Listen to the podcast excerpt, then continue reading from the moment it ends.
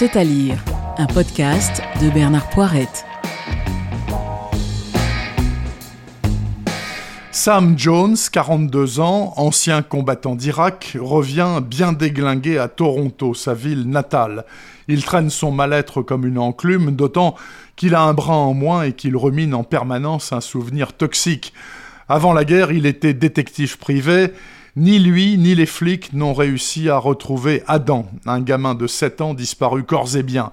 Et ça, ça le rend complètement fou. Un soir, dans les toilettes de son bistrot préféré, Sam déchiffre une inscription sur la porte Il va me tuer et je crois que je le veux. Ça ne ressemble pas vraiment à une phrase en l'air, ni une ni deux. Sam Jones redevient détective. Il y a six ans, il n'a pas pu sauver le gamin, alors pour se racheter, il va essayer de sauver l'auteur de ces mots.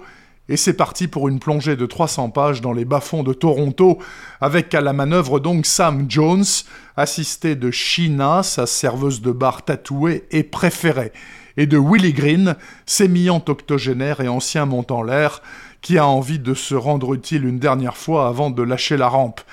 Eh bien mes amis, l'aventure est exaltante et son récit réussit de bout en bout.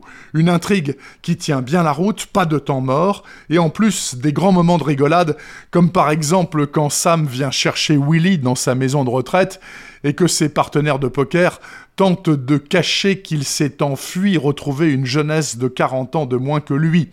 De l'humour bien noir aussi quand Sam répond par exemple à celui qui demande où il a perdu son bras ah mais je ne l'ai pas perdu, je sais exactement où il est.